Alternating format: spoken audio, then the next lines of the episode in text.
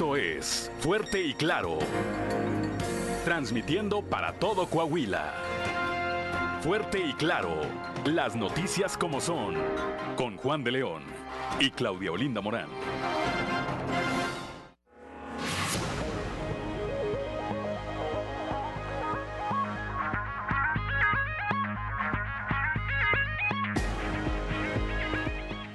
Son las 6 de la mañana. A ver, ahí tengo micrófono, ¿sí?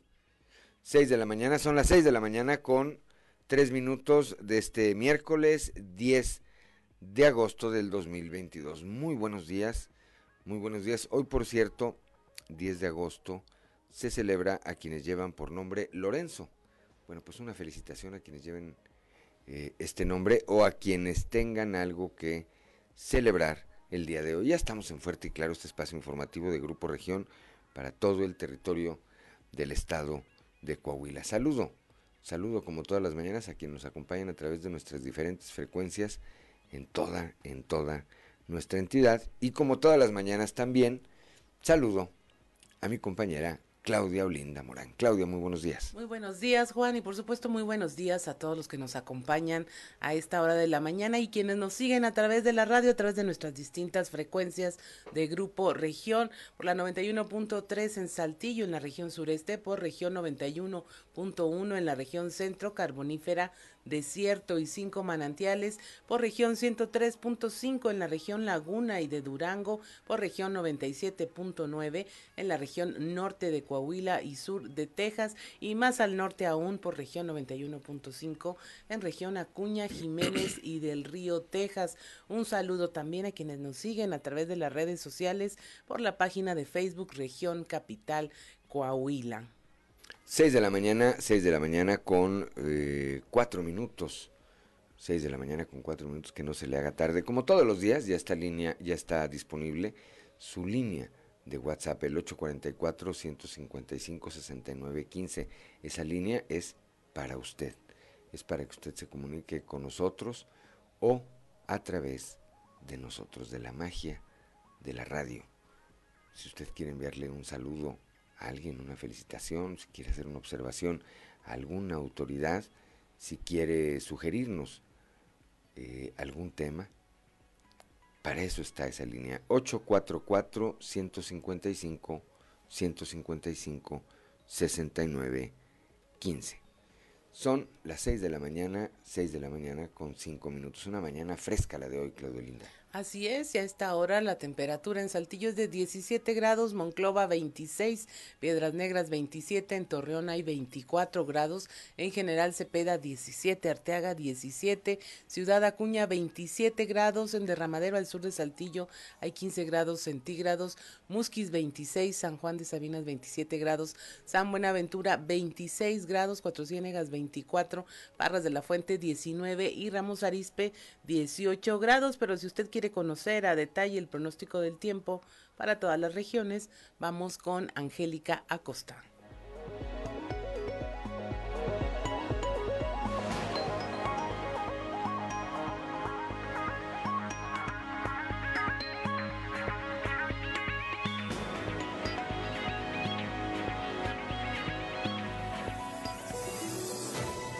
El pronóstico del tiempo con Angélica Acosta.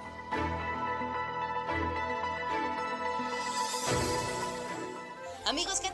Feliz y maravilloso miércoles y a mitad de semana 10 de agosto. Vámonos con los detalles del clima. Temperatura cálida para Saltillo, 29 grados centígrados como máxima, mínima de 15. Durante el día vamos a tener eh, algo de nubosidad, sin embargo se va a sentir muy cálido. Por la noche un cielo totalmente claro y la posibilidad de lluvia se reduce a comparación del día de ayer hasta 25%. Excelente. Monclova, 38 grados como máxima, mínima de 25. Muy cálido durante el día, principalmente soleado, por supuesto un cielo claro. Por la noche un cielo parcialmente nublado, cálido cálido también por la noche y bueno, la posibilidad de precipitación 9%. Muy baja la posibilidad de lluvia ahí para Monclova, excelente en Torreón también temperatura cálida, 36 grados como máxima, mínima de 24.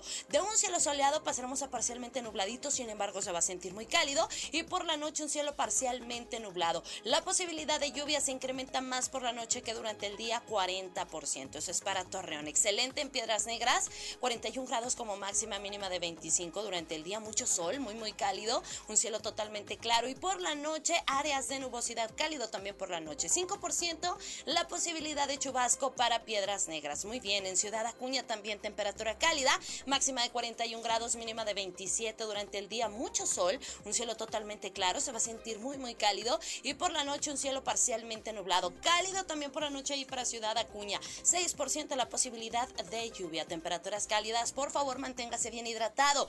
Monterrey, Nuevo León tiene este compromiso por aquel rumbo. Bueno, pues prepárese porque también se espera temperatura cálida. 37 grados como máxima, mínima de 22. Mucho sol, por supuesto, eh, un cielo totalmente claro, muy muy cálido y por la noche de un cielo claro pasaremos a parcialmente nublado.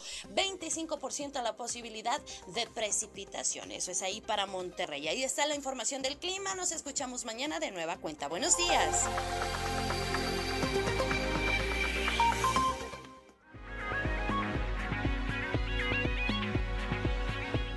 Son las 6 de la mañana, 6 de la mañana con 8 minutos. Ya tenemos, como todos los días, el mensaje, esta frase de reflexión que todos los días nos obsequia desde Ciudad Frontera, don Joel Roberto Garza Padilla.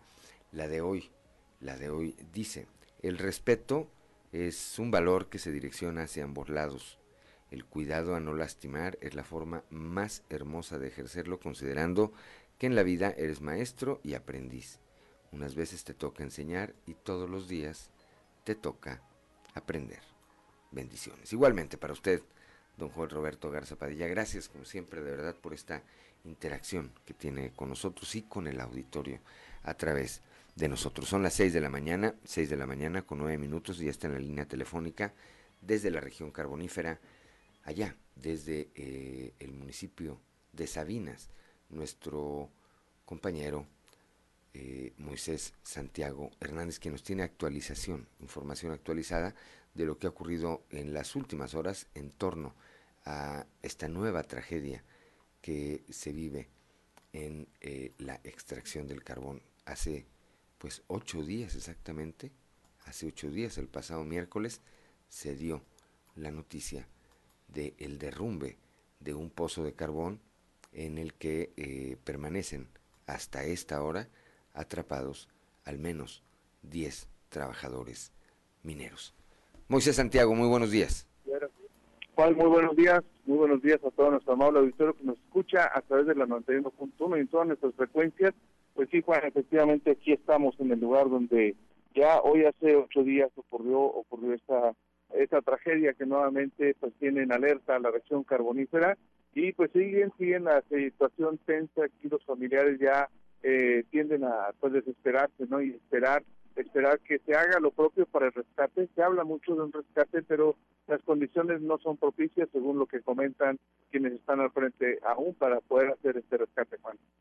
Así es, bueno, pero la esperanza, la esperanza, Moisés, pues eh, se mantiene. Entiendo que tienes hoy este testimonio de Plutarco Ruiz este minero que hace 10 años pues eh, sobrevivió, sobrevivió a un accidente similar a este y durante siete días permaneció sepultado prácticamente en las entrañas de la tierra esperando a que lo rescataran y que hoy está, hoy está vivo para contarlo Moisés. Así es, efectivamente, eh, platicábamos ayer con Plutarco Ruiz Loredo, quien ahora está aquí porque su yerno, Sergio Cruz, está precisamente, está precisamente ahí en el interior de la mina y están con la espera de que ocurra un milagro como lo sucedido hace 12 años. En su caso fue el 30 de julio del 2010, cuando en un pocito en el mineral de la Florida, conocido como el Pozo Boker, fue muy conocido así, eh, él se encontraba precisamente ahí laborando en esta ocasión siete días estuvo ahí atrapado incluso menciona que los rescatistas y la Secretaría de Trabajo hasta lo habían declarado ya como muerto en el sentido de que no habían encontrado su cuerpo, no lo habían podido localizar y él por su propio pie llegó hasta el área conocida como la plancha, donde pidió auxilio para poder ser eh, sacado de este de este pozo, por lo cual Plutarco dice que puede haber una esperanza todavía. Esto no se acaba, dice él, hasta que se vea, hasta que se vea a, quienes están ahí eh, en el interior de este de este pozo. Así que tenemos el testimonio que nos da Plutarco Rey.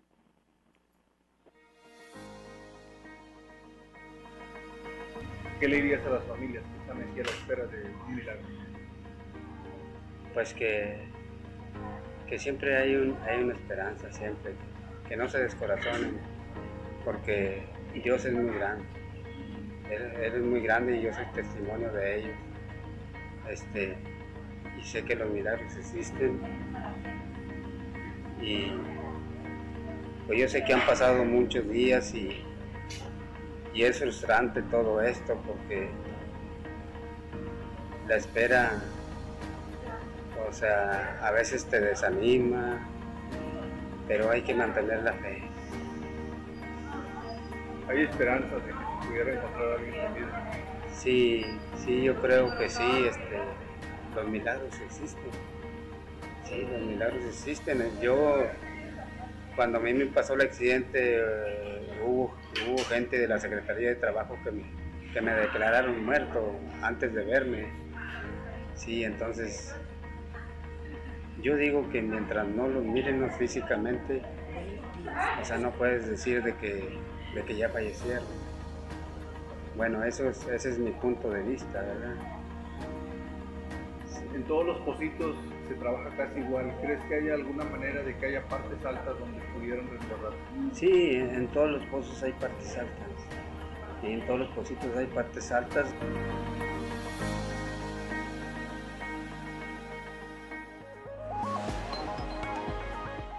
Son las 6 de la mañana, 6 de la mañana con 14 minutos. Pues ahí el testimonio de eh, Plutarco Ruiz a quien eh, se le llegó, como ya lo apunta él, mismo a declarar muerto y siete días después de haber quedado eh, atrapado, como hoy lo están estos diez minores, mineros, pues emergió de las entrañas de la tierra y hoy está, repito, para platicarnos esta historia de vida. Moisés, hoy es, eh, como todos estos días, es un día importante en las labores de rescate. Eh, estaremos atentos a cualquier actualización en el momento en que la tengas en los diferentes espacios de Grupo Región a lo largo a lo largo de este día. Gracias como siempre por tu reporte. Claro que sí, Juan, estaremos aquí pendientes para ver qué trasciende. Las familias están a la expectativa porque prácticamente ya ha transcurrido el tiempo y al señalarles que el agua ha bajado de forma considerable, pues esperan que ya exista eh, manera o algo más favorable para el día de hoy. Seguramente, seguramente habrá novedades este día. Estaremos atentos, Moisés. Gracias. Un placer, aquí estamos, Juan. Son las 6 de la mañana, 6 de la mañana con 15 minutos. Continuamos con la información respecto a este mismo tema minero. El obispo emérito de Saltillo, Fray Raúl Vera López, culpó al presidente de la República, Andrés Manuel López Obrador, por esta situación, pues dice que en su régimen se eliminaron las supervisiones a los pozos. La información con nuestra compañera Leslie Delgado. Buen día, informando desde la ciudad de Saltillo. El obispo emérito de Saltillo, Fray Raúl Vera, culpó al presidente de la República, Andrés Manuel López Obrador, por la situación que se vive en la región carbonífera y expresó que en su régimen se quitaron las supervisiones en las minas y pozos, lo que ha causado que las irregularidades incrementen. A continuación, escucharemos la información. Cuando entró el señor actual presidente de la República, y que lo sepa, el que anduvo allí, él, en su régimen, se quitaron todos los inspectores que había, un gran número de inspectores que había él lo redujo otra vez al mínimo. Eso no es eso. Es parte de, su, es, parte de la, decisión criminal de este régimen. Que no nos diga que no nos hable que... Estos inspectores eran de todas las minas. Para toda la República, inspectores de seguridad, inspectores de seguridad que estaban también en las minas y los redujeron.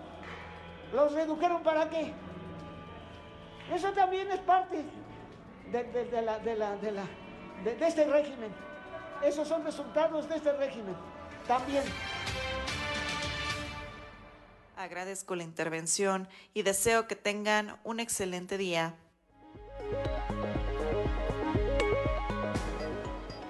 Son las 6 eh, de la mañana, 6 de la mañana con 17 minutos. Me llaman mucho la atención las declaraciones de eh, don Raúl Vera López, porque pues ha sido, fue y había sido uno de los grandes promotores de la cuarta transformación. Me parece que en mucho tiempo es la primera declaración que escucho cuestionando, criticando al actual régimen, al que se dedicó a promover desde la campaña presidencial de Andrés Manuel López Obrador. No sé qué tanto tenga que ver esto realmente con la causa de los mineros o con este enfrentamiento abierto que hay ya entre el gobierno federal y la Iglesia Católica. Quizá sea más bien un reflejo de este pleito que traen de cuando el eh, presidente de la República les dijo apergollados a los eh, religiosos católicos, les dijo que la derecha los tenía apergollados y que pues a partir de ahí eh, han venido hablando y denunciando pues toda la violencia que han vivido en su entorno. Son las 6 de la mañana con 19 minutos. Vamos rápidamente con Guadalupe Pérez. Con Guadalupe Pérez, antes, antes de ir con, Guadalupe Pérez, eh, pues comentar o ampliar esto que, repito, me llama muchísimo la atención, Claudia Auditorio, porque por lo menos en el pasado reciente no recuerdo haber escuchado al obispo emérito eh, de Saltillo, don Raúl Vera, tan crítico, tan dado a hablar de todos los temas eh, en contra de la cuarta transformación y menos directamente de Andrés Manuel López Obrador, hoy presidente de la República. Yo lo que menos recuerdo es que nunca haya habido inspectores suficientes, Juan. Yo creo que ha sido una constante en el gobierno federal dejar eh, desatadas todas estas delegaciones que tienen injerencia y deja en manos de las autoridades municipales y estatales todo lo que tiene que ver con los positos. Eso está como desagregado y en realidad, en realidad, nunca ha habido suficiente inspección. Que ahora hay menos, pues finalmente lo criticó por las razones a lo mejor que tienen que ver con lo que tú, tú mencionas, pero pues realmente nunca ha habido un acercamiento del gobierno federal así preciso que esté sobre este, este trabajo de alto riesgo. Todo lo que hay, eh, lo hemos dicho hasta la saciedad, es una actividad tan, tan, tan productiva, pues que se dan toda una serie de situaciones a su alrededor. Son las 6 de la mañana con 20 minutos, es hora de ir a un consejo G500. 6 de la mañana, 6 de la mañana con 25 minutos para que nos acompañen a través de la frecuencia modulada ¿Qué escuchamos, Claudio Linda? Escuchamos a Miguel Ríos con Bienvenidos, esta canción que es un ícono en su carrera, eh, fue el más vendido de la historia del rock en España. Pues está dedicado enteramente a sus fans, a sus asistentes a los conciertos. Muy de bien. Este rockero. 6 de la mañana, son las 6 de la mañana con 26 minutos, continuamos con la información. Vamos ahora con Guadalupe Pérez. Eh, siguen acciones para desaguar este pocito depósito inundado en Agujita, allá en Sabinas. Escuchemos. Guadalupe, muy buenos días. Muy buenos días, saludos desde la región centro. Las acciones para desaguar el pocito en Villa de Agujita, con miras a rescatar a los 10 mineros que siguen atrapados, continúan, así lo anunció el gobernador Miguel Ángel Riquelme. ¿Cuál fue el resultado del, del dron? ¿Cuáles son los volúmenes de extracción? Y, bueno, eh, también se dejó claro que le hemos estado ganando ya eh, en, la, en, la, extracción a la, a la, filtración. Entonces los volúmenes han disminuido considerablemente y esperamos que en el transcurso de las próximas horas estén los niveles para que puedan entrar los, los rescatistas. Este, no, no se dice que, que, los buzos deben ser primero los rescatistas y luego ya si hay condiciones abajo, entonces ya se diría si puede entrar este, los buzos. Hay materiales sólidos, los cuales también habría que, que quitar, habría, que extraer, pero todavía no se, todavía ciencia cierta no se tiene bien conocimiento de qué tipo de, de materiales. Lo único que vio el dron fueron polines y agua turbia y lodo, que es lo que ya dieron a conocer hoy por la, por la mañana. También Antonio Nerio, titular de SEA, señaló que el día de ayer se enviaron seis nuevas bombas para continuar con estos trabajos. 22 eh, bombas, pero mucho más equipo en, otros eh, cableados, mangueras, este, estamos ayudando también con equipo de perforación. a través de SEAS hemos contratado eh, perforistas, ahorita están trabajando. Eh, estamos colaborando también con eh, suministros de combustible, aceites, filtro, pues y estamos en, comunicación permanente. Ahorita vamos, vamos a estar allá el día de hoy nuevamente, como hemos estado los últimos días. Y Saludos desde la región centro para Grupo Región Informa, Guadalupe Pérez. Gracias a Guadalupe Pérez cuando son las 6 de la mañana, 6 de la mañana con 28 minutos. La diputada de UDC, Yolanda Elizondo, responsabiliza al gobierno federal del accidente por la falta precisamente de inspectores. La información con nuestro compañero Raúl Rocha. ¿Qué tal compañeros? Buen día, información para el día de hoy. La responsabilidad total del último accidente en la mina en Sabinas, que dejó atrapados a 10 trabajadores, es de la Secretaría del Trabajo a nivel federal por no contar con inspectores que cumplan con su labor, dijo la diputada Yolanda Elizondo Maltos. A la región carbonífera está en luto y esta desesperanza con el tiempo, que, que es increíble, que hay más de 380 personas auxiliando pero técnicamente no estamos preparados. Por lo que estamos viendo, mañana cumplen una semana en solventar este tipo de problema que afecta bastante la región carbonífera.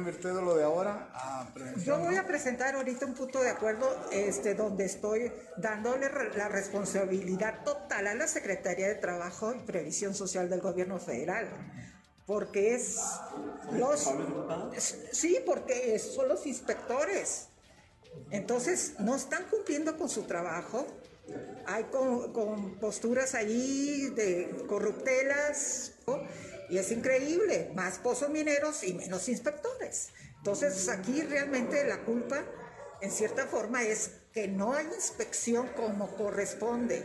O, hacer estos pozos mineros, pero en forma de cooperativas que cambian totalmente la situación, no con un solo dueño, sino en forma de cooperativas. Pudiera cambiarse la reglamentación en cómo trabajar un pozo minero.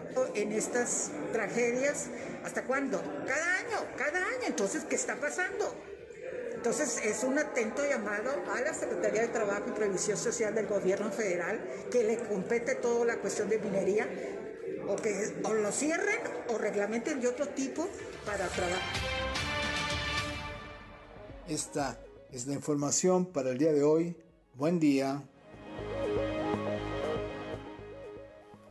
Son las 6 de la mañana, 6 de la mañana con 31 minutos. A propósito de lo que señalaba la diputada, el día de hoy eh, Raimundo Riva Palacio, este periodista de alcance nacional, difunde en su columna en Eje Central un eh, artículo relacionado con este tema que a mí me parece bastante interesante. Más adelante vamos a tratar de leer por lo menos algunos fragmentos de este artículo titulado Otra vez blindaje para Barlet y que desnuda, y que desnuda como el hoy director de la Comisión Federal de Electricidad, Manuel Barlet Díaz, ha ido, o desde el principio de su administración, ha ido eh, pues tomando el control financiero y político de la región carbonífera para favorecer a Morena. Bastante, bastante interesante, se lo recomiendo, se puede buscarlo, búsquelo en el sitio de,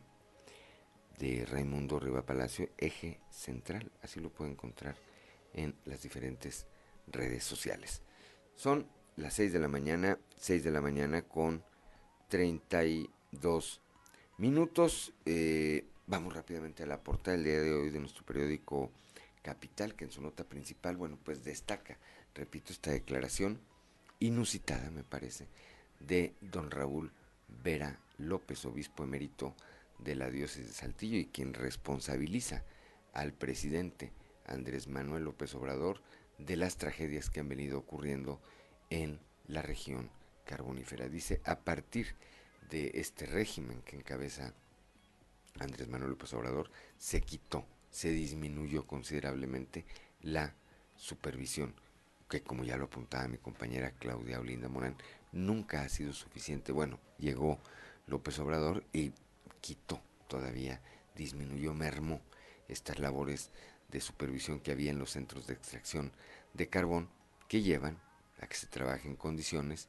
como las que propiciaron esta tragedia que vivimos ahora mismo. Escuchamos también ya el testimonio de Plutarco Ruiz, este hombre que después de siete días de permanecer atrapado al interior de un pozo de carbón, emergió de pues de las entrañas de la tierra para darnos hoy este testimonio. Él eh, vivió un accidente hace 12 años. En 2010 permaneció, repito, sepultado por siete días. Las autoridades, dice él, incluso lo eh, declararon oficialmente muerto y vive, vive para contarlo y para decirle a los familiares de los mineros que hoy están atrapados que siempre, siempre, siempre, siempre hay esperanza. Esperemos, esperemos, por supuesto, que así sea. Eh, hace un momento también escuchamos en voz de nuestra compañera Guadalupe Pérez, bueno, la actualización que hay, esta información que actualizaba tanto en voz del gobernador Miguel Riquelme como de Antonio Nerio, director de la Comisión Estatal de Saneamiento, con respecto a las acciones, a las últimas acciones que se han llevado a cabo alrededor de este pozo de carbón eh, llamado Pinabete. Bueno, pues está extrayendo agua.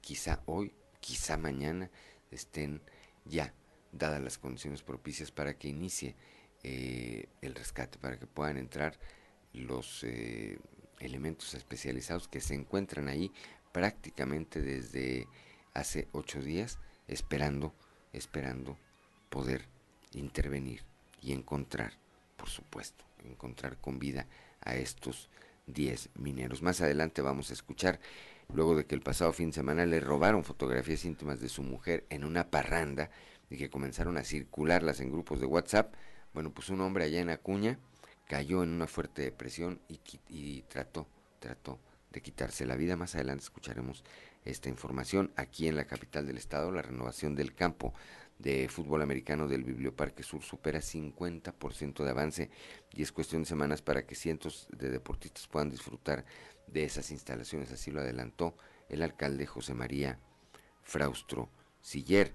Nuestra compañera Jessica Rosales platicó también con la presidenta del Comité Directivo Estatal del PAN, la licenciada Elisa Maldonado, sobre esto que está eh, preparando el PAN, llevar para llevarlo al Congreso, regular gobiernos de coalición, lo cual pues no parece, no parece tan, tan lejano. 6 de la mañana, 6 de la mañana con 36 minutos, hora de ir a nuestra columna en los pasillos.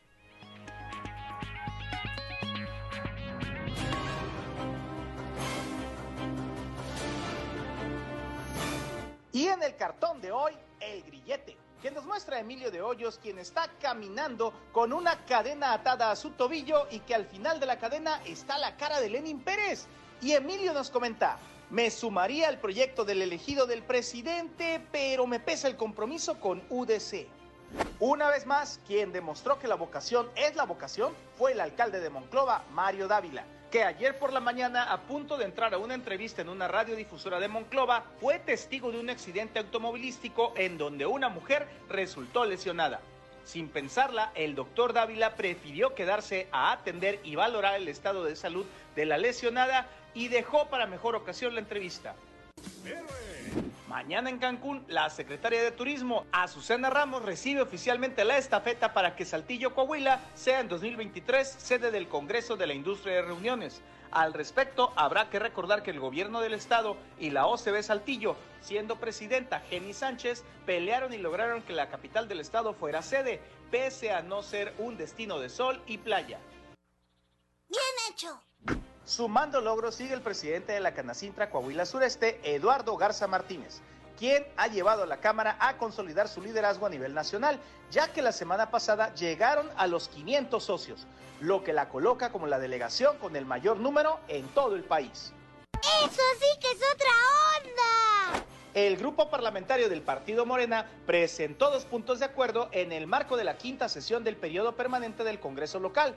Uno fue promovido por el diputado Javier Cortés con el fin de que haya campañas de orientación sobre el gasto innecesario que representa la compra de agua embotellada, mientras que la diputada Laura Francisca expuso que se requieren campañas de fumigación para evitar la sobrepoblación de moscas en los 38 municipios.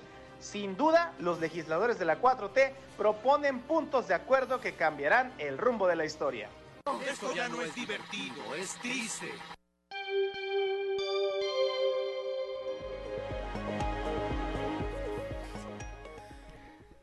Son las 6 de la mañana, 6 de la mañana con 38 minutos. Bueno, vamos, es hora de ir con eh, Claudio Linda Morana, un resumen de la información nacional.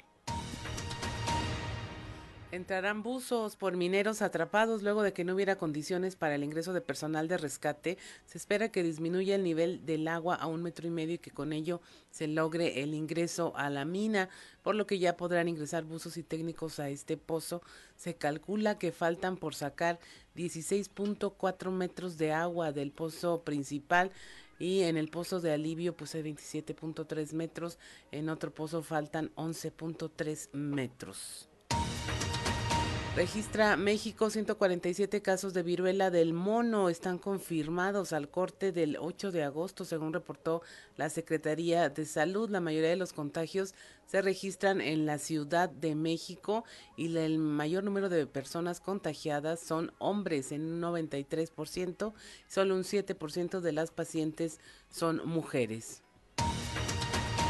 Mueren dos personas en un intento de asalto, esto en la autopista Cuernavaca, México. Hay un grupo de asaltantes presuntamente atacaron a un chofer a balazos, a un chofer de un camión de carga de autopartes para robarle el vehículo. El conductor de la unidad falleció, lo que provocó que el camión quedara parado sobre la autopista. Después un auto Aveo se estrelló en la parte trasera y el copiloto del vehículo compacto pues perdió la vida mientras que el otro queda herido de gravedad. Dos trabajadores de la industria de la construcción en Monterrey fallecieron al caer de un edificio. La caída fue de casi 25 metros en un edificio ubicado en la colonia Jardines de El Paseo.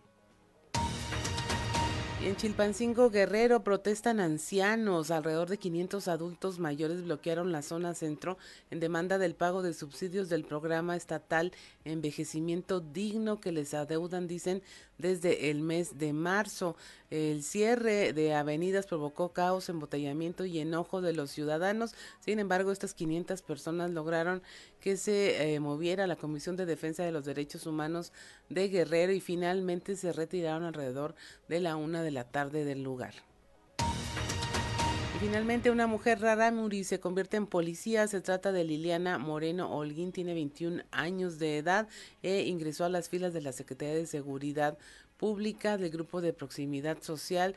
Esto dice tras seis meses de formación inicial. Y hasta aquí la información nacional y es momento de escuchar un consejo G500.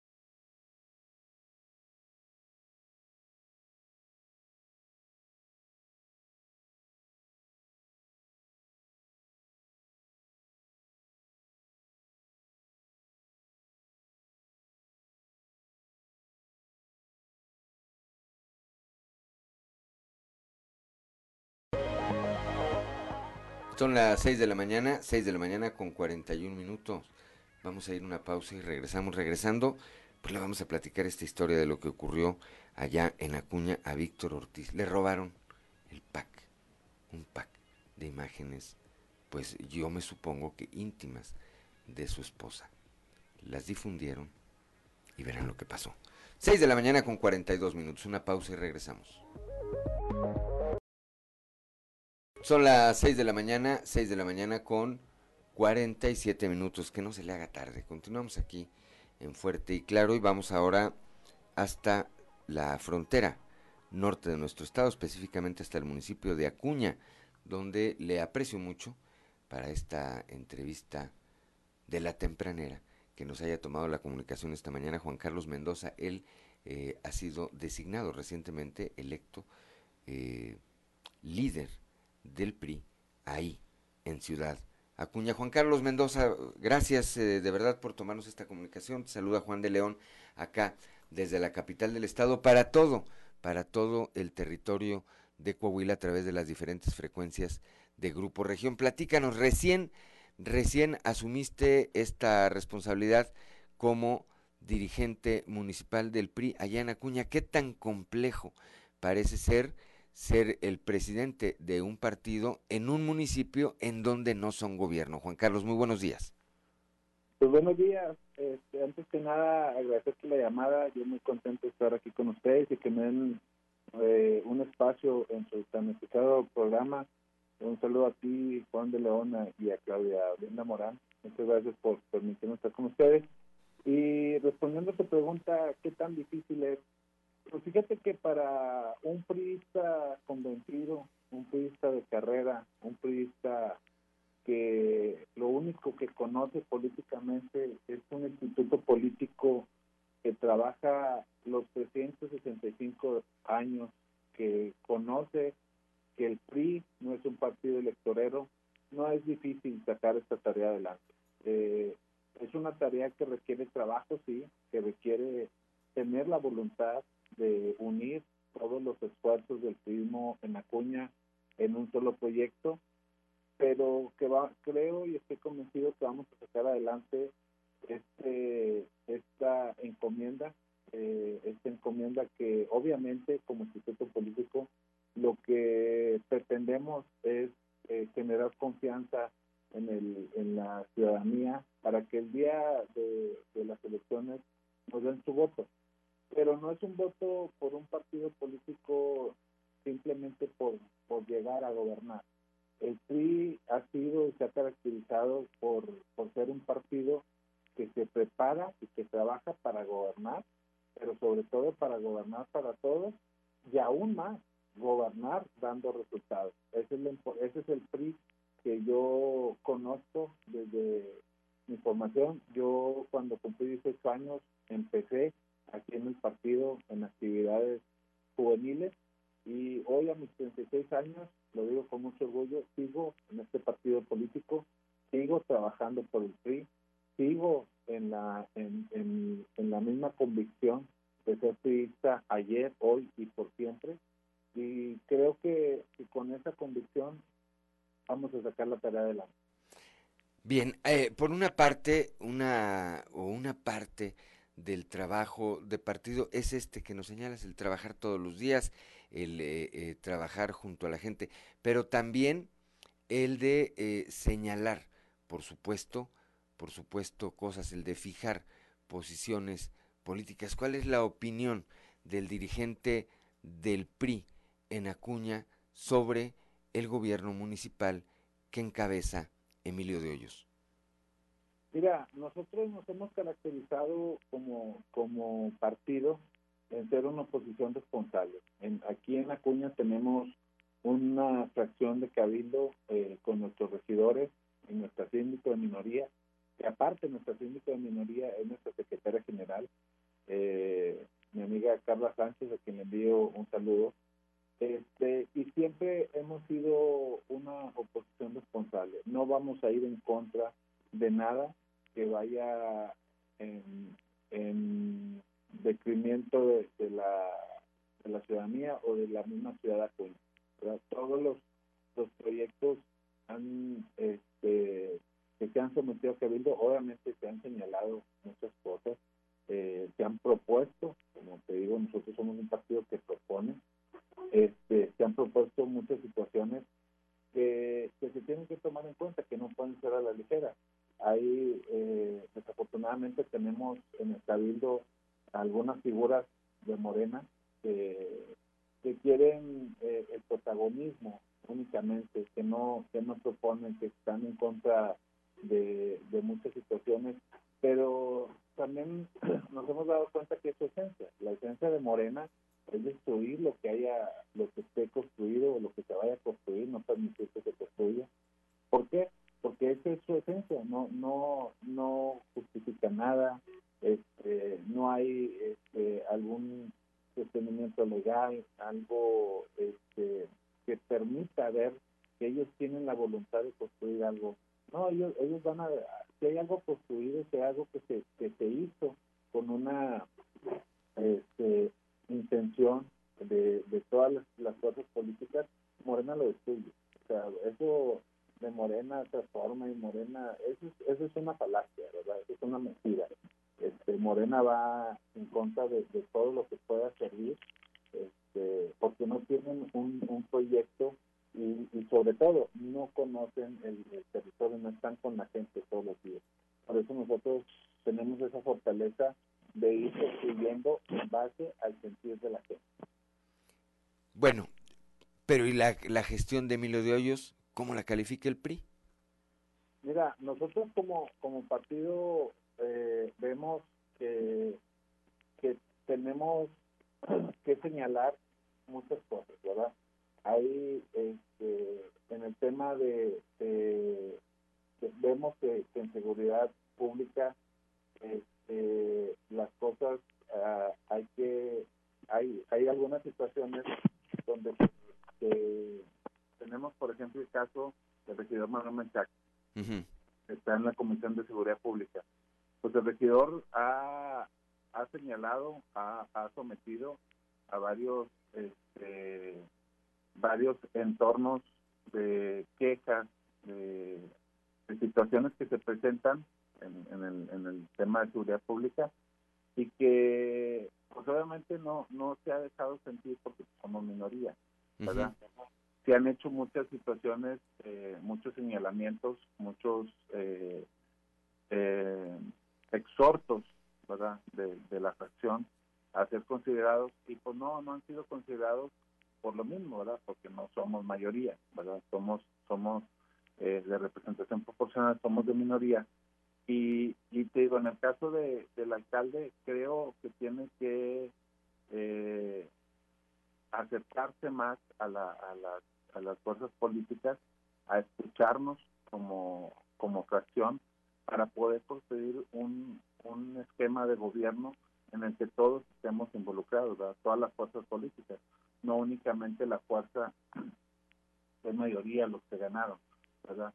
Esa es la, ese, ese es donde nosotros no hemos podido este, entrar eh, o, sentirnos más porque ahí es donde chocamos. El, Morena gobierna para únicamente los que votaron por ellos y el PRI gobierno gobierna para todos, incluso para los que no votaron por él. Es ahí donde tenemos algunas discrepancias. Bien.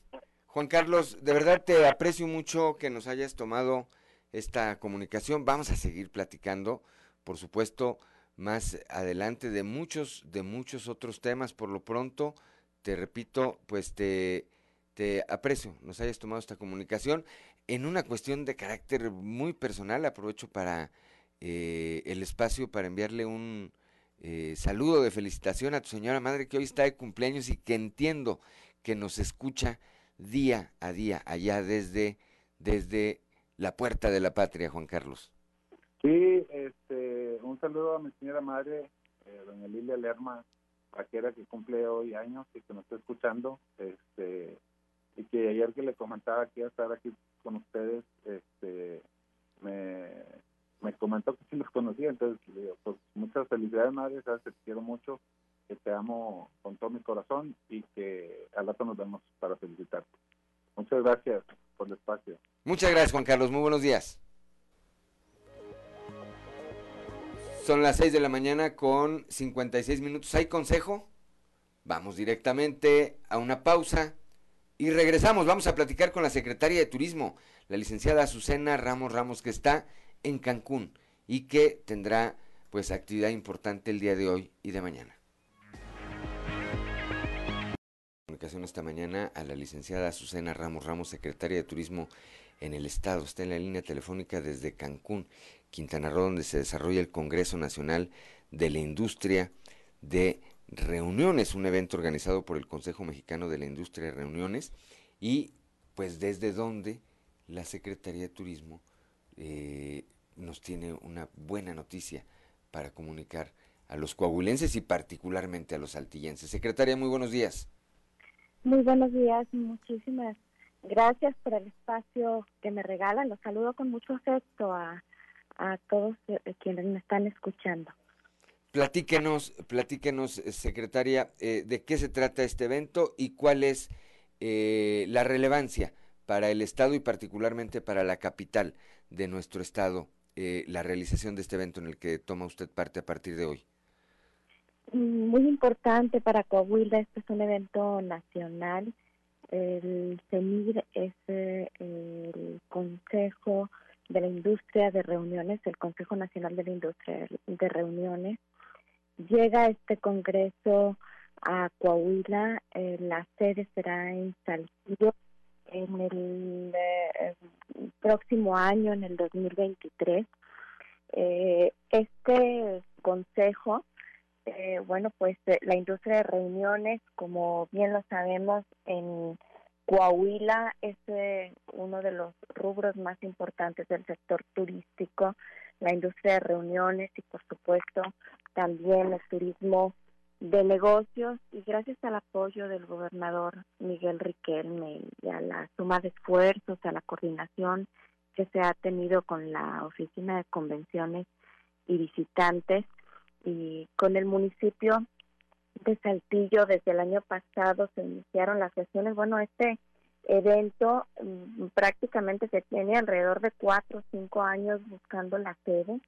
Por fin el año pasado, eh, después de gestiones y de cabildeos con los consejeros nacionales, eh, la OCDE Saltillo y, la Secretaría de Turismo, bueno, pues se anuncia eh, por primera ocasión eh, y de manera histórica en un congreso del CENIR en Acapulco, Guerrero, dos sedes, una que es esta en donde hoy estamos en Cancún y la del 2023 en Coahuila. Y bueno, pues Santillo va a estar recibiendo el próximo año alrededor de 600 especialistas de la industria de reuniones y, y prácticamente eh, será un marco ideal para coadyuvar eh, con el posicionamiento de los destinos, de las instituciones, de las empresas de la industria de reuniones a nivel nacional e internacional. Pero hay algo muy importante y que, bueno, en el momento, en su momento, cuando se hizo la presentación de Destino de Coahuila ante los consejeros nacionales del CENIR, eh, eh, del COMIR, bueno, pues eh, ellos hablaban del tema de seguridad. Y pues el hecho de que Coahuila esté aquí también refleja la confianza que se tiene en el estadio en materia de seguridad. Tenemos las condiciones necesarias, tenemos la infraestructura que se requiere también para llevar este tipo de eventos y, y además los servicios turísticos de calidad eh, y el nivel de competitividad con el que cuenta nuestro estado.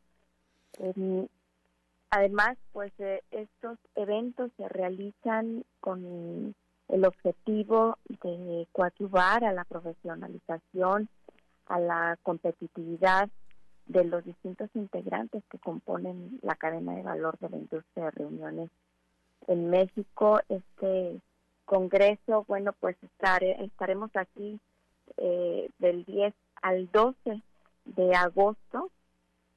Y es un eh, encuentro prácticamente en donde vamos a recibir la estafeta para el 2022, en donde además pues a este evento asisten también pues propietarios, directores generales, directores de estas este, de estas empresas, de empresas eh, relacionadas con el turismo, gente que toma decisiones en los distintos giros.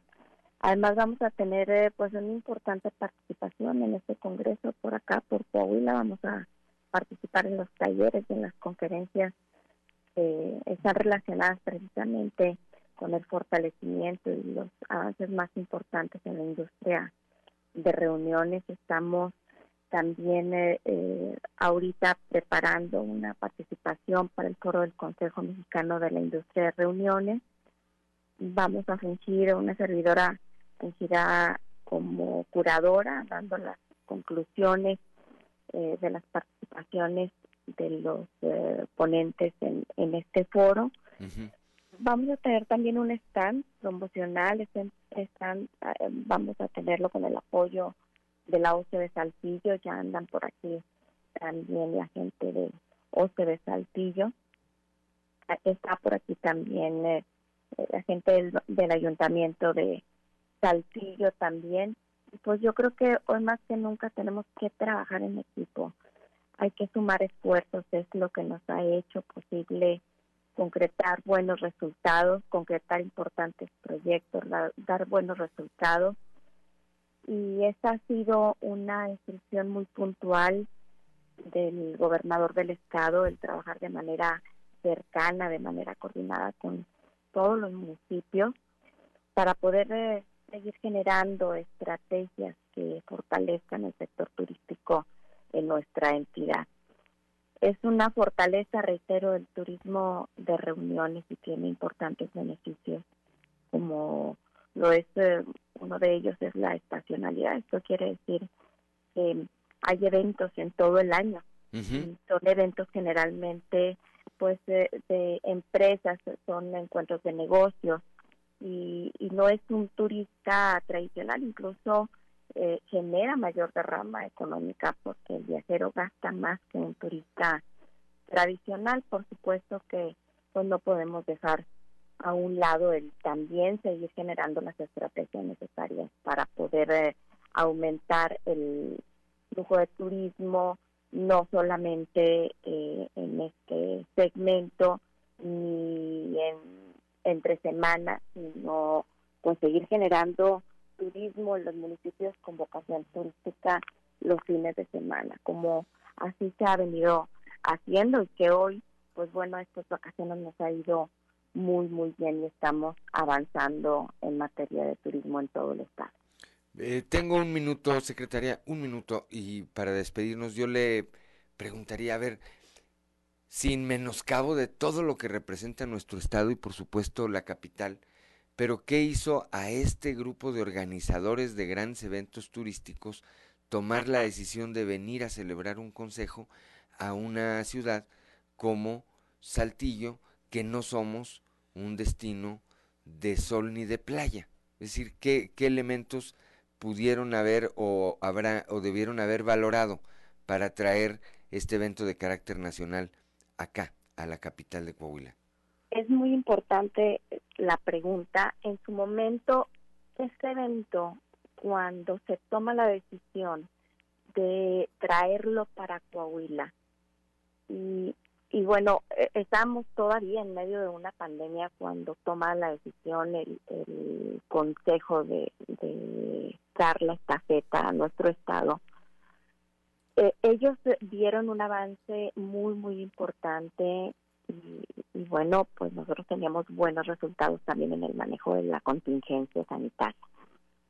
Eso fue un factor importante que nosotros hemos sido ejemplo en el manejo de la contingencia sanitaria que fuimos que somos uno de los estados eh, que más rápido ha reactivado el sector turístico y por otro lado el tema de seguridad el tema de seguridad fue fundamental siendo el estado más seguro del norte del país siendo el sexto estado más seguro del país.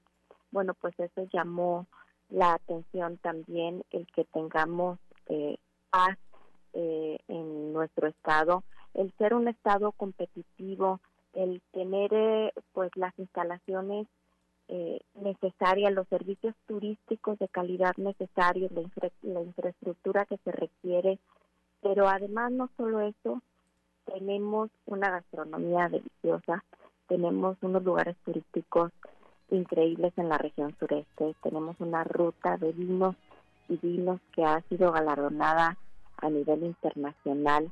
Hoy también está la senda del cabrito que también ya ha sido galardonada está este producto turístico a nivel internacional. Nuestros viñedos pues son únicos, eh, eh, tenemos los mejores vinos también del país y del mundo. Tenemos un gran centro histórico en Saltillo, lugares increíbles a donde poder ir, museos, etcétera, que el Museo del Desierto, que también es eh, único en su tipo en Latinoamérica, uno de los eh, uno de los lugares turísticos más visitados de nuestro estado, que nos ha puesto en los ojos del mundo y que bueno todas estas características, eh, la competitividad de Coahuila, el que seamos un estado seguro, el que se haya hecho un buen manejo de la contingencia, entonces todo esto contribuyó para que podamos, y la coordinación que se tiene, porque también estaba ahí la OCDE, eh, estaba también gente del municipio de Saltillo, entonces Manolo Jiménez era el alcalde. Y, bueno, pues eh, sumamos esfuerzos y ellos vieron esa coordinación eh, de esfuerzos que hay, esa comunicación que existía entre la cadena de valor del sector y el gobierno del estado. Y bueno pues eso no se da la verdad en todos los estados como se ha dado aquí en Coahuila esa comunicación tan estrecha y el crear juntos pues las acciones necesarias para poder reactivar al turismo en su momento y, y salir adelante. Pues aquí los vamos a ver el próximo año. Por lo pronto le deseamos que pues que tenga un buen desarrollo allá en este congreso que se lleva a cabo en Cancún y a su regreso pues seguramente estaremos platicando, secretaria. Gracias de verdad por habernos tomado esta comunicación esta mañana. Al contrario, muchísimas gracias a, ustedes y que tengan un excelente día. Muy buenos días. Gracias a la secretaria de Turismo Azucena Ramos Ramos. Así entonces el próximo año, en 2023, Saltillo será sede de este evento de carácter eh, nacional donde vienen o vendrán aquí a la capital del estado los operadores y organizadores de eventos turísticos más importantes del país, con todo lo que ello representa, además de la derrama económica, por supuesto, que generen, eh, pues el prestigio que le dan a nuestro estado celebrando un evento de esta naturaleza. Por todos estos elementos fue que escogieron a Coahuila. 7 de la mañana con 14 minutos. Claudio Linda Morán. Así es, y bueno, y hablando precisamente de la realización de eventos y reuniones, me da mucho gusto platicar con Tere Mesta, ella es feminista y nos va a invitar al, al primer festival Amapola, Amapola, que se va a celebrar este día 12 de agosto aquí en Saltillo y que pues van a tener muchas, muchas actividades. Muy buenos días, Tere, explícanos de qué se trata este festival, quiénes pueden acudir. Hola, buenos días. Bueno, pues pueden acudir eh, personas jóvenes, adultas, pero este es un festival que se va a hacer a partir de las 7 de la tarde. Es en el Foro Amapola, está eh, por Valdez Sánchez, ahí a un ladito de eh, una empresa de máquina. ¿Puedo decir la empresa? Claro, de tractores. Está ladito de John Deere. Sí, este, así, no, así la sabemos. Súper cerquita. Este es un espacio pues de, para todas las artes. la intención es que venga eh, eh, público que se acerque a conocer pues eh, artesanía, danza, poesía, va a haber stands para, eh, son mujeres que son artesanas, comerciantes, son de áreas locales aquí de, Saltillo, entonces este es un pequeño es un pequeño festival que se va a hacer piloto este 12 de, de agosto, que esperamos que pues bueno sea el primero de muchísimos que nos está dando la oportunidad Dona con este espacio de Foro Amapola de eh, pues aprovecharlo y de, llamar a más gente que tenga negocios locales que vea este piloto que es este festival para que pues más adelante si se vuelve a hacer evidentemente pues nos sumemos y seamos más. Va a haber venta de snacks, cenas ligeras, bebidas, va a haber ahí participación de poesía, lectura, o sea, este... sí, Va a venir una, es una, una compañía que se llama Luna Negra, va a traer un ensamble que se llama La Cricrítica, eh, que es eh, la grilla de canciones de Lucha y Brillantina, que es un, un ensamble que trae canciones de Cricri, obviamente con eh, eh, sátira política un poquito, le cambian la letra, ¿no? Y bueno, pues va a haber también otras eh, chicas que vienen haciendo, hacen poesía, hacen danza. Los stands eh, son solamente nueve, son comercios locales, este, entre artesanías, eh, cosas eh, de, eh, de belleza orgánicas, productos orgánicos. eh, y pues bueno, la intención es que asista bastantes personas. La entrada va a ser de 50 pesos. Este va a haber un costo de la entrada que es de 50 pesos, es importante decirlo, porque luego de repente la gente piensa que los eventos todos son gratuitos y hay que eh, recalcar esto. Y pues bueno, el espacio está eh, disponible para que asistan, esperemos que lo disfruten, que gocen de, de esta velada que va a estar acompañada, como bien lo dijiste, de pues, comidita, de snacks, de bebidas, este y de pues muchas cosas que pueden ver ahí alternativamente junto con esto. Va a haber algunos tallercitos gratuitos eh, que se van a conformar ahí en el espacio para las personas que asistan. Eh, y pues bueno, los esperamos este 12 de octubre. Digo 12 de agosto, perdón. Do- 12 de agosto, ya es eh, 12 de pasado mañana a las Así es. 7 de la tarde, a partir de las 7 de la tarde. Vaya, este, eh, como dices, es la primera edición, es una prueba piloto, vale la pena eh, ir a ver productos diferentes, arte diferente y que se involucren. ¿Hay alguna causa en común al, al final de todo esto, Tere? ¿Hay, ¿Va a haber alguna eh, recaudación para alguna causa? ¿O es nada más recuperación para todos los participantes? No, eh, la idea es que se vaya a esta a esta mm, a este espacio que eh, traen los de la crítica Sí. para pues que sigan promoviendo el trabajo. La idea es también hablar un poquito de esta cuestión de género. Sí. No queremos que sea como una eh, una situación que tenga como tintes feministas ni mucho menos, ¿no? Sino una cuestión un poquito más generalizada, pero haciendo conciencia sobre esta situación que vivimos, pues, de violencia en general, ¿no? Las personas y que lo trasladamos un poquito al humor eh, eh, con, con, con este ensamble y que, pues, bueno, nosotros de esta forma, pues, queremos apoyarlos para que, pues, sigan evidentemente trayendo su trabajo a otros lugares o lo sigan expandiendo. Así es. Además, el nombre es una invitación de nosotras para todos. Así es. Entonces va, va a estar muy interesante. No se lo pierda. Repítenos, por favor, la ubicación, el lugar, la hora y el costo para que nuestra audiencia esté enterada de qué hacer, a dónde ir. Ahí mismo van a, eh, a- a te- van a tener el cobro de la entrada. Se pueden conseguir antes. ¿Cómo va a funcionar? Eh, los pueden conseguir. Hay un teléfono que está en la página de Foro Amapola. Eh, y, ay, déjame, dame un segundo porque tengo aquí la información para dártela exactamente.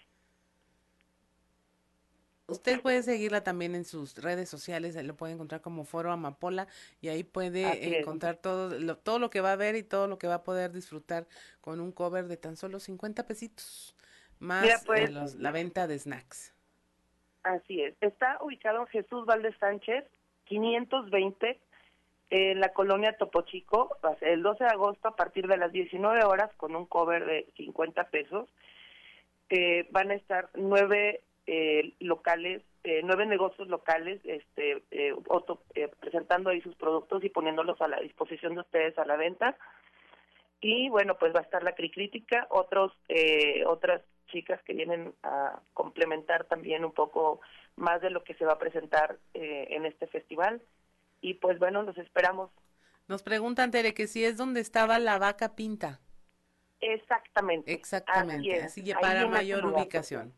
Así es. Mira, y los boletos los pueden pedir al 844 Sí. 160 8624. 844-160-8624. Así es. Pues muchas gracias, Tere, por haber eh, platicado con nosotros y seguramente les va a ir muy bien y como no, hay que darse una vuelta para ver este tipo de actividades y que pues se enamoren, le gusten y que sea todo un éxito. Muchas gracias, Tere. Gracias a ti, Claudia. Los esperamos ahí en Forma Polar en este festival de nosotras para todos. Muchas gracias. Excelente día. Son las 7 de la mañana con 21 minutos. Estamos en Fuerte y Claro, pero vamos antes a un consejo G500.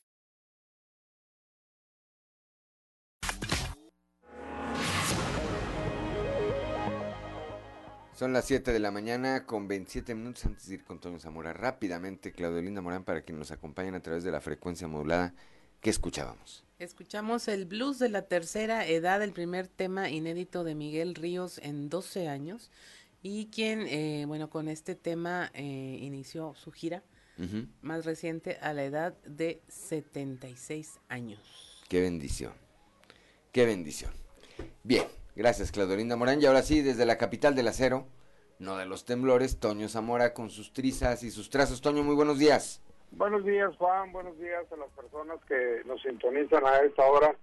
Eh, tal vez eh, le suene el hecho de decir o escuchar que, la voluntad de algunos nuevos gobiernos es desaparecer la clase la clase media porque en los países donde hay una clase media preponderante el control que, que la sociedad tiene sobre el gobierno es mucho mejor o más bien es mucho mayor, según el consultor internacional Javier Domínguez. Y ayer lo, estuvimos escuchando a, Javier y, nos decía que en este momento dice, ah, son, los ricos controlando a los pobres, gente que vive de la dádiva del dinero que le dan. Hoy lo que tenemos son voluntades compradas por la necesidad Cuantos más pobres hay en un país, más voto cautivo tiene el gobierno, señala. Y para el consultor Juan, estos gobiernos generan pobres para generar votos y entre toda esta retórica y todo este discurso figura el confundir las tareas de la clase política con la de los jueces, eh, porque así el poder político controla el sistema de justicia y lo utiliza como arma política. Esto es, es decir, un, elemento de, campaña electoral permanente, eh, perseguir culpables en vez de perseguir problemas y buscar culpables en vez de buscar soluciones. El consultor internacional asegura que, que en este momento hay una voluntad expresa de, no sacar gente de la pobreza eh, en muchos de esos países porque eso es tener voluntades compradas. Gente que solamente tiene para salir adelante el dinero del gobierno y, y eso no pasa en un país, pasa en varios países de América Latina. Javier Domínguez apunta que en la actualidad en sus conferencias no quiere hablar de una ideología, dice, quiero hablar de una voluntad expresa en un término que es el populismo, que genera este tipo de situaciones, que debilita la democracia, que empobrece al pueblo con el ánimo de los políticos de ganar elecciones igual hasta la próxima generación. Y esto, mi Juan, pues yo creo que cualquier parecido con lo que sucede en México no es mera coincidencia. Sí, generas pobres para generar esta dependencia económica, este asistencialismo que está ligado totalmente a un tema de carácter electoral y efectivamente luchan contra la clase media. Hay que recordar quien no hace mucho dijo que no debía haber clase media, este, que no había que ser aspiracionista, que no había que aspirar a ser mejor, a escalar eh, socialmente porque pues eso quita la posibilidad de control. Una clase media, una sociedad con una clase media eh, preparada, inquisitiva, pues exigirá más resultados de quienes eh, los gobiernan.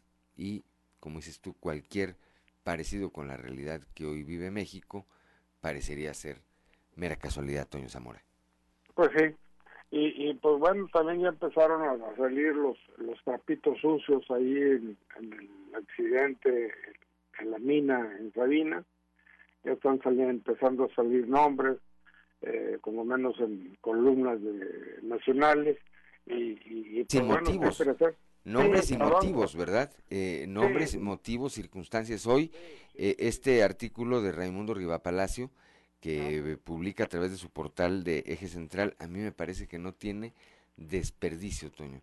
Creo que es una lectura obligada para entender el contexto de por qué hoy están 10 trabajadores mineros bajo la tierra esperando a ser rescatados. Es decir, que cuáles son todas las condiciones eh, políticas y económicas que llevan o que generan, que generan un eh, ambiente que termina, como ha terminado en otras ocasiones, en, en una situación de esta naturaleza, Toño.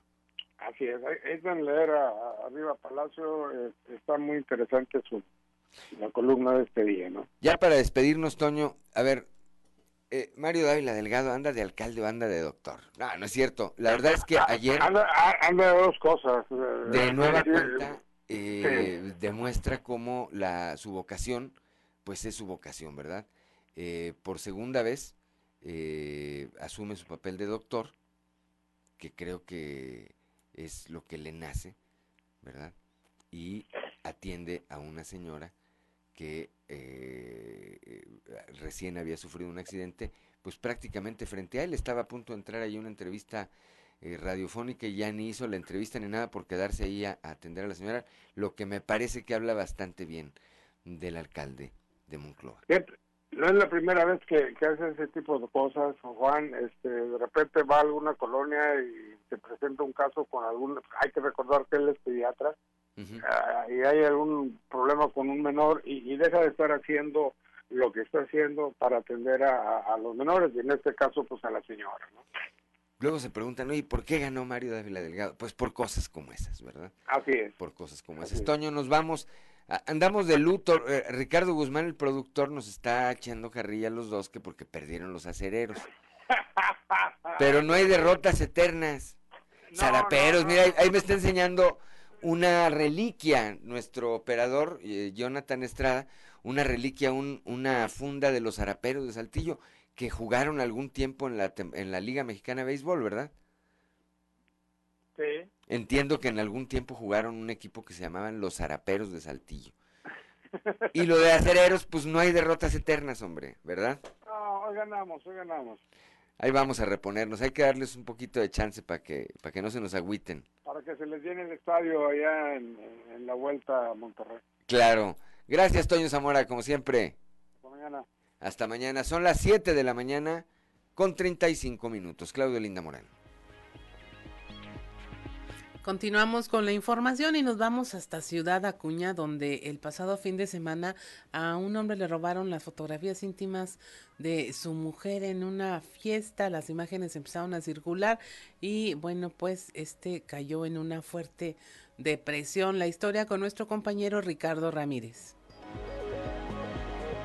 Elementos de la Cruz Roja Mexicana se movilizaron hasta la colonia Francisco Villa, a un antiguo taller mecánico ubicado sobre la calle Anáhuac, marcado con el número 690. En el interior encontraron a una persona con varias heridas en el brazo. Según explicó, quería quitarse la vida. Este sujeto fue identificado como Víctor Ortiz Álvarez, quien después de recibir atención prehospitalaria fue llevado a la Clínica 92 del Instituto Mexicano del Seguro Social en Acuña, donde después de ser atendido fue reportado como estable y fuera de peligro. Comentó a los paramédicos de la Cruz Roja que había intentado quitarse la vida cortándose las venas de las muñecas. Esto después de que se difundieran fotografías de su esposa desnuda a través de la aplicación WhatsApp. Comentó que durante el fin de semana, mientras bebía junto con compañeros de su trabajo, estos lograron robar estas fotografías íntimas que guardaba en su celular. Posteriormente, a manera de broma, las compartieron a través de la aplicación de mensajes situación que lo llevó a sentirse culpable y tomar la decisión de quitarse la vida. Aunque los paramédicos y autoridades que tomaron conocimiento sobre este incidente lo invitaron a interponer la denuncia correspondiente, hasta el momento ni Víctor o su esposa han interpuesto la denuncia formal en contra de quienes sustrajeron estas fotografías. Informó para Fuerte y Claro Ricardo Ramírez. Son las 7 de la mañana, 7 de la mañana con 37 minutos. Bueno, esto aparte del ya las implicaciones que escuchábamos, Claudia, de acuerdo a la ley Olimpia, que hoy está vigente en eh, prácticamente todo el país, pues abre la posibilidad de que esta persona o su señora esposa entablen una demanda con eh, perspectiva de que va a haber un castigo como lo ha habido ya a quienes pues malamente, malamente hicieron esto, ¿verdad? Así es, sí, ahí no, pues no se quite la vida, hombre, hay maneras de solucionarlo. Con la ley en la mano, como dices. Bueno, es tome fotos, toma fotos, no le preste el teléfono a los amigos, ¿verdad? También. Son las 7 de la mañana con 37 minutos, vamos hasta la región lagunera, allá con nuestro compañero Víctor Barrón. La inflación no frena el dinamismo económico de la laguna, esto lo dice la Cámara Nacional de Comercio. Víctor Barrón, muy buenos días. Muy buen día amigos de Grupo Región en temas de la comarca lagunera. Si bien el consumidor de la laguna se ha vuelto más cauteloso al hacer sus compras, una constante en la región es el tema del dinamismo económico que no se detiene, factor que incidiría para que Torreón siga liderando la inflación a nivel nacional. Así opinó el presidente de la Cámara de Comercio en esta ciudad, Mariano Serna Muñoz, a quien vamos a escuchar están comprando exclusivamente lo necesario. Han tenido problemas, estos temas inflacionarios han pegado mucho a la economía familiar de los laguneros y, prácticamente en todo el país. Entonces la gente está buscando comprar es única y exclusivamente lo necesario y, compara mucho y, en muchas ocasiones sacrifica un poquito la calidad para que salga un poco más barato. O sea, la inflación, o sea, mucho tiene que ver eh, con, por cuestiones de decisiones de gobierno federal pero también en cuanto a la oferta, la demanda, en Torreón hay un dinamismo económico que no, no se ha detenido, o sea, seguimos teniendo un dinamismo, si bien o la gente se, se hizo más cautelosa, sigue habiendo un, consumo importante, entonces eso puede ser posible que esto, pues la oferta y la demanda esté, esté, esté haciendo que la inflación se incremente un poquito más aquí en nuestra zona, porque nosotros estamos incrementando nuestro nivel de vida. Esto es todo en la información. Desde La Laguna reportó Víctor Barrón. Un saludo a todo Coahuila. Son las 7 de la mañana, 7 de la mañana con 39 minutos. El día de ayer y derivado de esta declaración que dio el eh, presidente López Obrador con respecto a que ya no iba a permitir empresas cerveceras en el norte de nuestro país, la empresa Constellation Brands, acá en eh, Piedras Negras, emitió un comunicado donde sustancialmente dice que ellos trabajan muy bien con el, gobierno de la República y que están comprometidos, bueno, efectivamente anticipa que su próxima cervecera va a estar en Veracruz, en Veracruz, allá, dice, en un área con amplio abasto de agua y una talentosa fuerza laboral. Dice, también estamos comprometidos con una serie de iniciativas trabajando con el gobierno y las autoridades locales para construir la salud y sustentabilidad de las cuencas de la región y proveer amplio acceso de agua de calidad a las comunidades en donde operamos en México. Estamos conscientes de la situación del agua a nivel global y por ello nuestras operaciones en Sonora y en Coahuila desde hace muchos años hemos creado alianzas trabajando junto con la ciudadanía y las autoridades ya se curaron en salud. Dice, nosotros estamos trabajando bien, aquí le vamos a seguir, andamos cuidando el agua y efectivamente la siguiente planta va a estar en Veracruz. Son las 7 de la mañana con 40 minutos. Vamos a un consejo G500. Son las 7 de la mañana, 7 de la mañana con 47 minutos. ¿Qué escuchamos, Claudelina Morán? Escuchamos a Miguel Ríos con No voy en tren. A lo mejor también se le hace conocida con Charlie García. Fue un éxito de primero en voz de Miguel Ríos y luego ya en el tiempo de rock en tu, idioma con Charlie García. Bien, para quienes nos siguen en las redes sociales y para quienes no, pues los invitamos a que nos sigan, a que eh, busquen la página de Región Capital Coahuila para que puedan eh, ver estas imágenes que les vamos a eh, obsequiar de lo que ocurrió en las últimas horas en algunos estados de nuestro país. Yo eh, platicaba con una persona ayer, para ser concreto con mi compañera y amiga periodista, Polet Delgado, y decíamos, luego no, no, eh, vemos la violencia que hay en el país con la dimensión que tiene, porque en este momento, desde hace un tiempo hacia acá, y esperemos que por mucho tiempo, pues Coahuila es un eh, lunar, por llamarlo de alguna manera, en, en términos de la inseguridad que vive el país. No vivimos ese fenómeno. Ahí vemos lo que ocurre en Jalisco y Guanajuato. Eh, hubo enfrentamientos entre grupos de la delincuencia organizada que terminaron, que terminaron en el incendio de vehículos en plena, en plenas avenidas. Eh, ahí está, Jalisco y Guanajuato. Balaceras, bloqueos e incendios provocados sembraron el pánico en territorios controlados por la delincuencia organizada. La ira criminal se desató en estos estados y a última hora del martes los ataques de presuntos miembros de estos eh, grupos paralizaron varios puntos de los municipios de Celaya e Irapuato en Guanajuato. Los vecinos reportaron balaceras, bloqueos e incendios a través de las redes sociales. De acuerdo con reportes preliminares, los primeros hechos violentos ocurrieron en la avenida Las Torres, en Celaya, donde una tienda de conveniencia fue quemada por supuestos criminales. Vemos también que la tarde noche de ayer se registraron diversos bloqueos en Jalisco y Guanajuato. Esto pues derivado también de la lucha que hay entre estos entre estos eh, grupos. Vean el nivel de violencia que se vive en otros estados. Eso es lo que ocurre en otros estados. Eso es lo que pues no queremos que haya en Coahuila.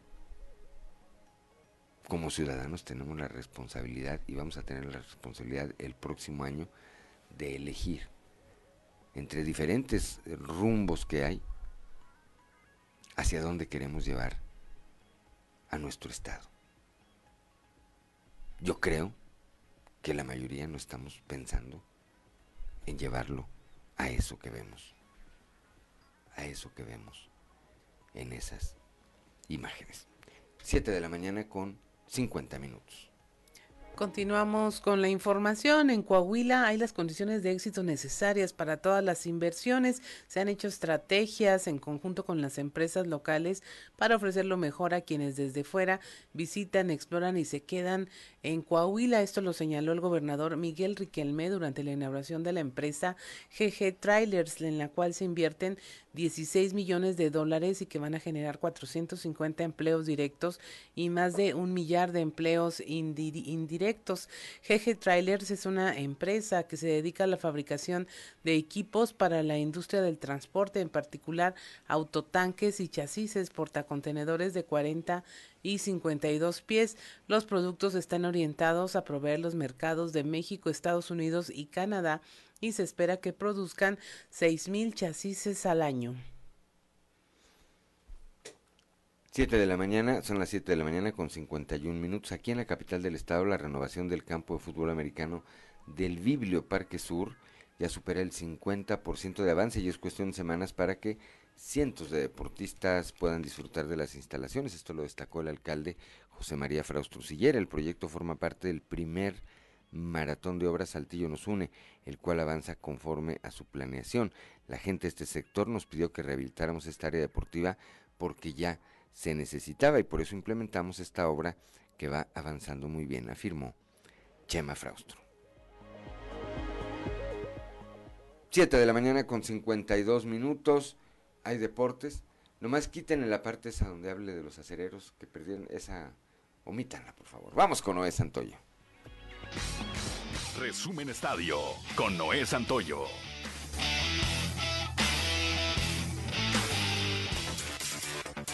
La tenista estadounidense Serena Williams, ganadora de 23 títulos de Grand Slam, anunció este martes en una carta publicada en la revista Vogue que está preparada para dejar el tenis en las próximas semanas y sugirió que será tras el abierto de Estados Unidos. La tenista, que compite estos días en el torneo de Toronto, explicó que no le gusta utilizar la palabra retirada y que ha estado pensando en esta transición que prefiere describir como evolución. Hoy a las 19.30 horas se juega en el Allianz Field, la casa de Minnesota United, el Juego de las Estrellas 2022, un juego que reúne a las máximas figuras de la Liga MX y la MLS. El enfrentamiento será el segundo en la historia entre ambas ligas, quienes contarán con lo mejor que tienen para demostrar su crecimiento en el último año. En el equipo de la Liga MX estarán futbolistas como Carlos Acevedo de Santos Laguna, Camilo Vargas, Alexis Vega, Julián Quiñones y Martín Nervo, por mencionar algunos. Del lado de la MLS destacan figuras como Javier Chicherito Chicharito Hernández, Carlos Vela, Julián Araujo y Luciano Acosta. En el marco de este duelo, Michael Arriola, presidente de la Liga MX, presentó la nueva Leagues Cup 2023, en la que participarán los 18 clubes de la Liga MX y los 29 de la MLS,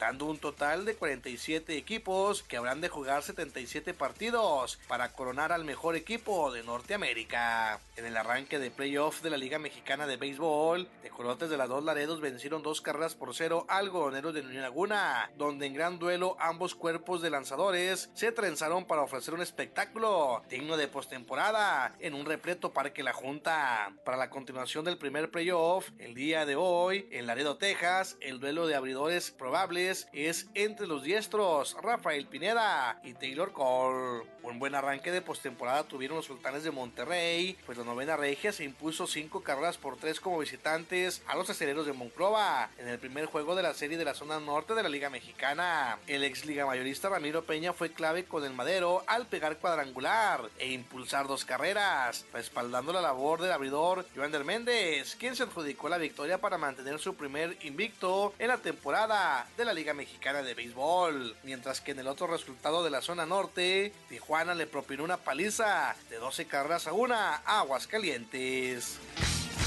Resumen Estadio con Noé Santoyo.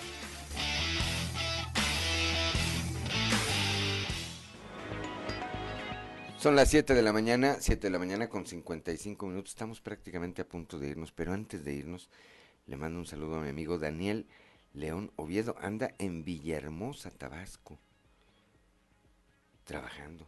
Como siempre, hace poco cambió de compañía de trabajo, no lo compartió a sus amigos a través de las redes sociales. Pues le reiteramos nuestros deseos de que este cambio, como todos los cambios, sean para bien, sean para que nos vaya mejor, sean para que estemos más a gusto, sean para que nos sintamos más plenos, más realizados y alcancemos objetivos que no hayamos alcanzado por alguna circunstancia en el, en el pasado. Estimado Daniel, te mando un abrazo fuerte, fuerte, fuerte y, y de verdad, de verdad el deseo de que pronto podamos saludarnos personalmente. Nos vamos, nos vamos esta mañana de miércoles. Gracias por el favor de su atención. Gracias a Ricardo Guzmán en la producción. Gracias a Jonathan Estrada en los controles. Lástima que le vas a los haraperos, Jonathan. Algún defecto debía tener este muchacho, pero bueno. A Claudio Linda Morán, como siempre, por su acompañamiento, por su equilibrio. A Ociel Reyes y Cristian Rodríguez, Cristian Rodríguez y Ociel Reyes, que hacen posible la transmisión de este espacio a través de las redes sociales. Pero sobre todo gracias a usted, a usted que nos distingue con el favor de su atención. Le recuerdo que Fuerte y Claro es un espacio informativo de Grupo Región bajo la dirección general de David Aguillón Rosales. Yo soy Juan de León y le deseo de verdad, de verdad que tenga usted el mejor de los días.